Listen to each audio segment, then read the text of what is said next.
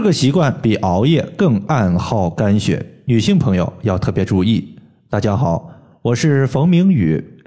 有位朋友他说，我刚刚经历了一次流产，我当时也想保住这个孩子，但是上次检查时医生说没有胎心，是个死胎，建议流产，所以我就做了流产手术。手术后感觉自己的身体特别的虚弱，面色暗沉，没有光泽，已经调理了小半年了。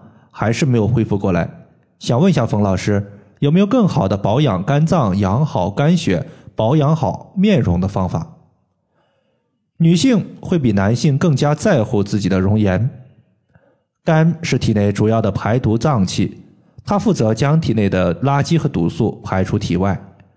如果肝的功能受损，毒素和废物沉积在皮肤，会导致皮肤色斑、面色暗沉、无光泽。发黄等一系列问题。从中医的角度来看，肝主藏血，主疏泄，负责血液的疏泄和调节。女性的月经、生育、哺乳等多个生理过程都需要血液的支持。如果肝脏功能失调，会导致血液不畅，引发各种妇科病症。想要调理好肝脏，保持充足的肝血滋养，就必须知道。哪些习惯是最损耗肝血的？首先，第一个我们要说的是情绪不舒畅。中医认为肝主疏泄，调控着全身的气机。现代人因为生活压力大、工作繁忙等各种原因，会导致情绪不稳定，进而影响肝的疏泄。当肝气不舒畅时，肝血运行也不舒畅，逐步就会产生肝血不足的情况。特别对于女性朋友来说，她们常常需要处理家庭的琐事，情绪波动比较大。这种长期的精神压力容易导致肝气郁结，进而损耗肝血。此外，思虑过度，它也是导致肝血不足的一个重要因素。当我们过度思考时，体内的肝血它会不断的被消耗，而肝脏作为藏血的重要器官。其功能也会受到影响。从五行方面来说，肝五行属木，脾胃五行属土，木克土，因此当你肝气郁结、情绪不畅时，脾胃的功能会下降，影响食物的消化和吸收。这样一来，气血生成不足了，而体内的气血消耗却在不断的增加，容易导致肝血更加的亏虚。所以在饮食方面，我们可以多吃一些养肝补血的食物，比如红枣、枸杞、猪肝。在穴位方面，我们可以多艾灸肝腧穴和期门穴。肝腧穴在肝脏的正后方，期门穴在肝脏的正前方，一前一后，两个穴位把肝脏给包裹住了。我自己特别喜欢把镂空的单联艾灸罐绑在身体的前方和后方。这样做，艾灸的热力正好能够渗透到我们的肝脏里面，既可以把肝脏的毒素给清除掉，又可以给肝脏补充力量，增强肝的气血生成能力。期门穴加上肝腧穴，在中医上叫做疏木配穴法。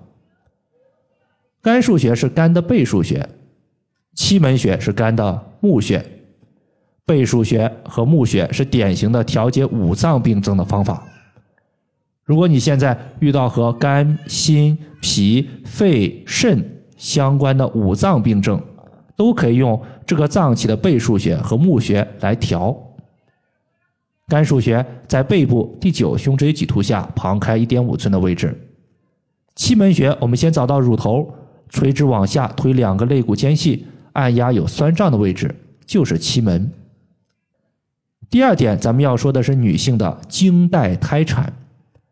啥是经带胎产？其实就是女性的大姨妈、怀孕、哺乳、流产多个阶段。这些阶段它有一个共同的特点，就是消耗身体的血液比较多。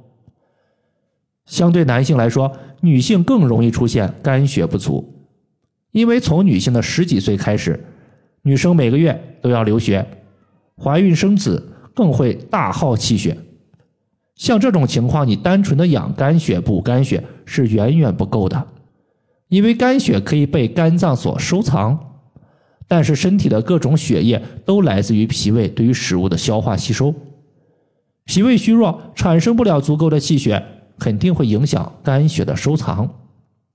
所以在这里呢，为了补足肝血，我们可以推荐强健脾胃的足三里穴，多艾灸，多按揉。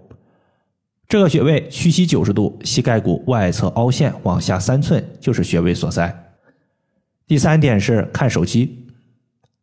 中医认为目受血而能视，意思是说呀，我们眼睛想要看清楚东西，需要血液的滋养才能够看得清楚。而肝是藏血的器官，长时间的看手机会消耗肝血，对于眼睛和肝脏的健康都是不利的。在前些天，有一位学员他说自己的孩子呀，每天揉眼睛，说眼睛干涩不舒服。后来呢，我让他在晚上贴敷蒸汽眼贴，用艾草蒸汽熏敷眼睛三十分钟，随后手持艾条艾灸眼部的，就是做眼保健操的那几个穴位。懒得艾灸时，就带着眼部的艾灸器来进行艾灸。虽然艾灸了两三个月，视力呀又检测了一遍，和之前没啥大的变化，但是眼睛的干涩、红肿和揉眼睛的习惯消失了。所以，想要养好肝。先要保护好自己的眼睛。